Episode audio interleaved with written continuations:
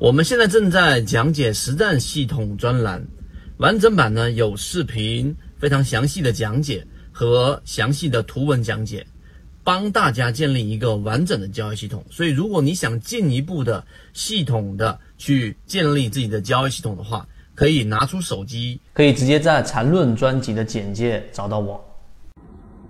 如果对于这个模型有兴趣，想更深入的了解这个模型对于自己的交易是不是有启发，可以直接添加我的朋友圈号 MACD 七幺二，邀请你进到我们的圈子里面，会有完整版的视频专栏课程分享给大家。希望今天三分钟对你来说有所帮助，和你一起终身进化。来到最核心的地方，就是我们说的如何定义。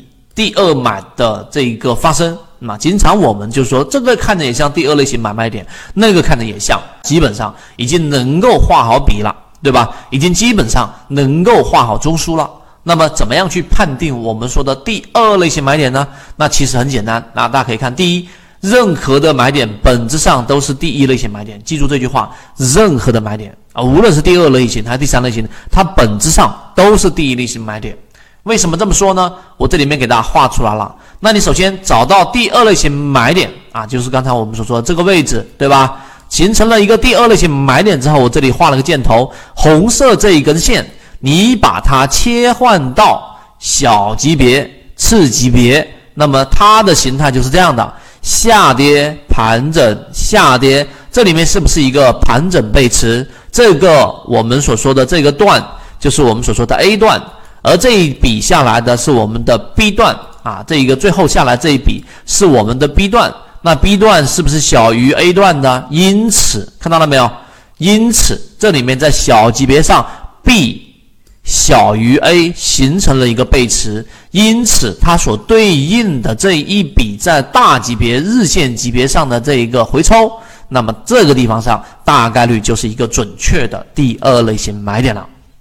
大家认真看一下这张图，就能知道这个才是缠论找第二类型买点的一个精髓所在。然后呢，这一个就是定义啊，这一个就是完整性。那么最终我们再往下看一看，还有什么方法能够让我在第二类型买卖点上更加增加我的确定性呢？答案也是一样的，再增加我的确定性，那就是怎么样？那就是我要在这个地方上增加一个点。那第二个方法。就是我们看，首先级别越小，它的确定性就越低。你在一个一分钟级别当中发现了一个第二类型买点，它极可能在五分钟或者十分钟左右就消亡了，因为一分钟它是一个太小时间周期的一个上涨和下跌和走势，所以它的不确定性非常高。